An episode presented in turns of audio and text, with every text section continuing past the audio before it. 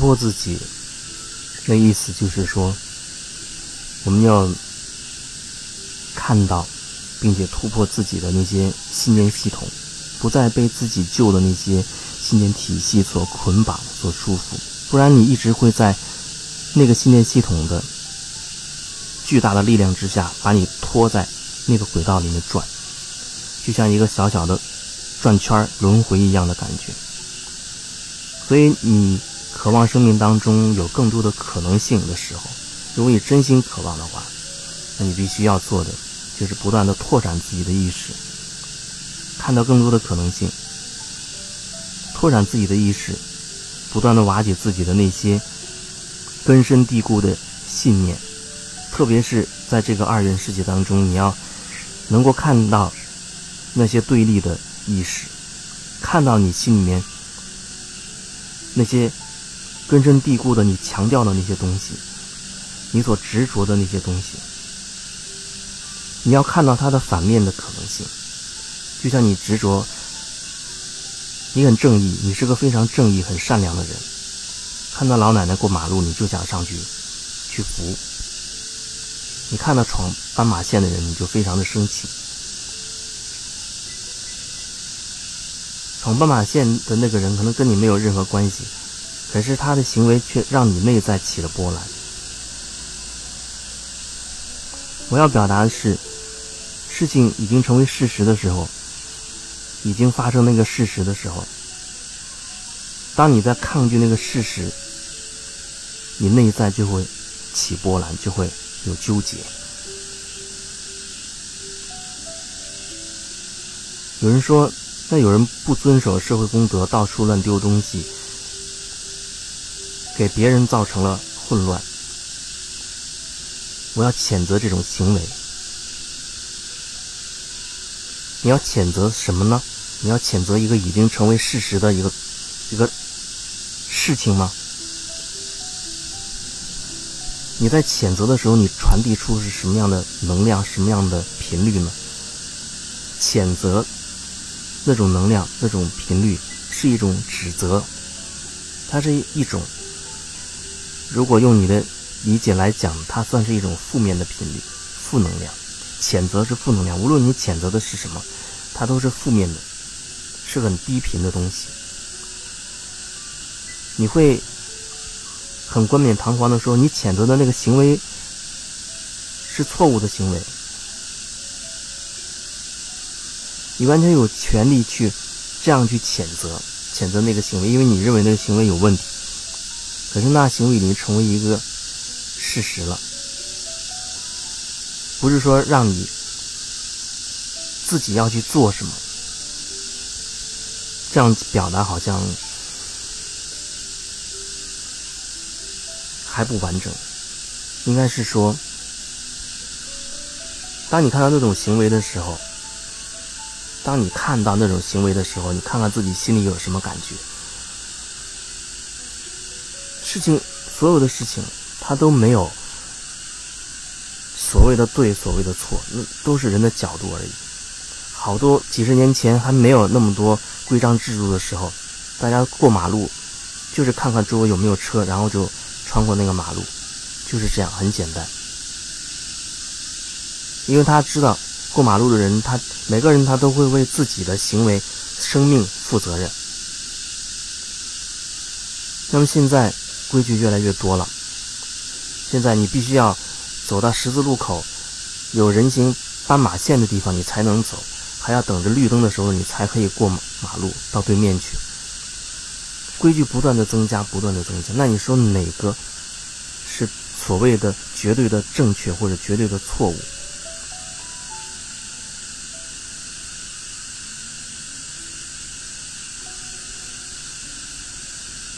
你会觉得说，哦，那社这个世界这个社会变得越来越文明了，所以行为规范越来越多了。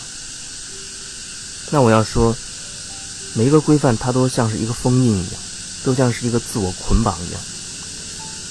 我这么说不是说让你一定要去闯斑马线，我是想表达说，你内在是通达是通畅的，你不会介意那个人有没有走斑马线，他有没有闯红绿灯。那只涉及到你自己。我说的是你自己，而跟那个真正闯斑马线的人没有关系。他闯斑马线对他而言，他有自己的功课，有自己需要觉察的。可是对你而言，你看到了那个人闯斑马线的时候，你看见了这件事，就要和你有关系。我说的和你有关，意思是说，你需要觉察回你自己，看你自己心里面到底发生了什么。别人闯斑马线，你心里很纠结，那么那个纠结的人是你。别人闯斑马线、闯红绿灯，你很生气，那个生气的人是你，他对你是造成直接的影响。所以你怎么样面对自己的生气，怎么面对自己的纠结，那是你自己要看到的功课，而不是把责任推给那个人。他闯了斑马线，所以我要骂他，我要批评那些人。无论你怎么批评，怎么去骂，那个愤怒的人是你自己，痛苦难受的人是你自己。所以说，我要表达，在你的意识当中，当你开始执着于过马路必须要遵守交通规则，必须要走斑马线，要等绿灯行的时候，你非常执着于这个念头的时候，其实你内在里是非常批判那种我刚才说的那种。闯斑马线、闯红灯的这种行为的，所以在这个点上你是分裂的，你分裂你就痛苦。我还是要说，我没有让你去，一定要让你闯或者不闯斑马线。我说的不是跟这个行为这种形式有关，我说的是跟你自己内心的状态有关。当你不是太执着，当你不执着于说过马路一必须一定要走斑马线，一定要遵守那些规则。而我不遵守，我也可以允许。宇宙中这两种可能性同时存在，是不是？不然干嘛要制定一个规矩，说你要走斑马线？如果大家都很自然的去走斑马线，你不需要去立一个规矩，你必须要走。立了规矩，就说明一定会有人闯，一定会有人违规，所以才会有这个规矩。如果大家都很自然的。就像我们呼吸一样很自然，大家都知道活着你就要呼吸，没有哪个规矩说你必须要呼吸，不呼吸不行，不需要立这个规矩，因为大家都很自然而然的就会呼吸，除非你想把自己闷死。所以立一个规矩意味着什么？意味着是有人他一定会违反规矩，有人一定会违反规矩，所以你会看到规矩越来越多。每个人他的需求不一样，所以你只能看你自己。你只能看你自己。你怎么让自己内在是自在的、舒适的？别人闯斑马线，你心里有什么好纠结的呢？你你不喜欢闯，你就不闯好了。你喜欢绿灯行，走斑马线，那你就去这样做就好了。但是对你而言是个很自然的事情。而不是说你必须要强调必须如此，不然你就非常的憎恨那种人。那样的话，你心里就有一个憎恨的种子在，他只是等着某一个人的行为点燃他。所以说，突破自己，自我突破，拓展自己的意思、意识，拓展自己的意识，不被我们的旧的那些。信念系统所捆绑的意思就是说，我们就是要看到这样的那些点，我们执着的那些点。这跟正义邪恶无关，正义邪恶只是不同的角度。就像打仗的双方，每一方都说自己是为维护什么什么而战，每一方他都一定有充足的理由，说明自己是正义，对方是邪恶的，难道不是吗？关键看你站哪边。我现在要说，你哪边都可以不站，你只要看好自己，让自己内在不再分裂，不再纠结，把这些意识全部瓦解掉。我过马路，我可以很顺其自然的，我就是走斑马线。那别人闯了，我不会因此而纠结。那可能有的时候，我看到明明完全没有任何。危险的状况之下，也许我还会去走一走斑马线，不管它是什么灯。这里也许还涉及到你要受集体意识的捆绑，你要冲破集体意识的捆绑。当你站在斑马线前面的时候，也许你那那一刻那一瞬间你是想走，无论它是什么灯，你觉得你可以走了，没有什么风险和危险存在了。可是别人的目光都会看着你，那个时候那些别人的目光对你而言就是一种捆绑，它是一个集体意识。当你闯了这个红灯，闯闯了这个绿这个红灯的时候，你会觉得被别人指责。被那个集体意识所指责了，那个时候你还能心安理得吗？我就是做我自己好了，我就是简单做我自己想做的好了，我不在意别人怎么样看待我，你可以做到吗？我说的还是要再一次强调，我没有表达说一定去怂恿你去闯斑马线，我没有，我的意思永远是和你内在是否分裂有关系，是否完整，你是否愿意看见自己的那些局限。因为当你开始认为一件事情是正确的时候，其实同时你内在一定是批判它的反面是错误的。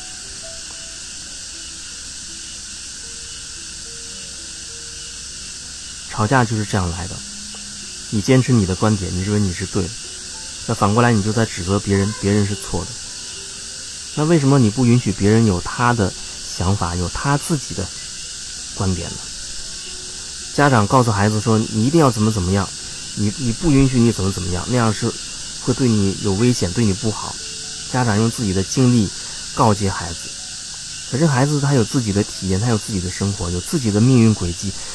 如果他没有体验过的事情，他不知道那是什么。你单纯告诉他一句道理，很多时候没有用。让他自己去体验，他生命才会丰富多彩，他才会用自己亲身的体验。去感受到那个到底是什么？或许他会通过自己的体验跟你有不同的角度和观点。这就像几十年前老一辈们对于工作都觉得啊一辈子就在一个工厂里干活。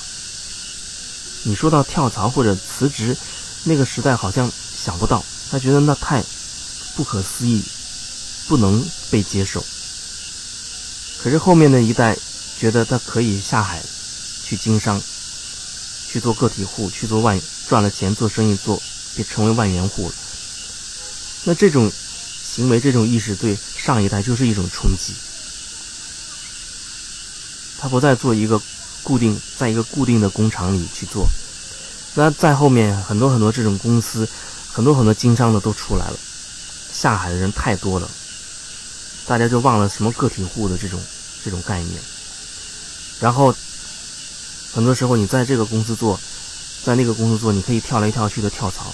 那这这个意识对早一代的那些老一辈们冲击就更大了。他们会很担心，觉得让你没有一个稳定的工作，你你的经济来源会怎么样？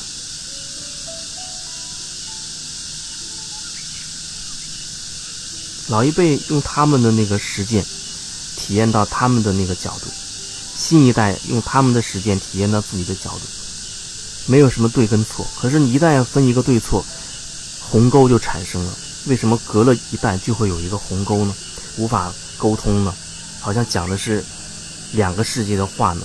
因为大家无法接受对方可以有别的角度，你不能，你不允许别人有别的角度。年轻人有的时候他也很执着、很固执，他觉得我就就是要。做我喜欢的事情，我这个做两个就不喜欢，我就要换一个工作。那他老年人如果要是批评他，他就会不接受，他觉得他们眼光太土了，太老了，没有新意了，不符合这个时代潮流了。那个时候你可能想不到，老一辈是经历了他们那个岁月，才有那样的角度、那样的想法。从他们的角度，他们是正确的；从你自己的角度，你也是正确的。大家只是看待事情的角度不同而已，可是大家都在这个世界里生活。无论你从哪个角度，你你都是在生活，你都可以生活，甚至你可以生活的有滋有味，很好。那你能说跟你相反的角度就是错误吗？如果你有那样一个想法，认为与你不同角度就是有问题，有可能你会变成愤青，但至少在你内在就会产生很多的分裂。你有很多观点，你强调你认为自己是对的的时候，你就同时在批判跟你不一样观点、不一样的角度。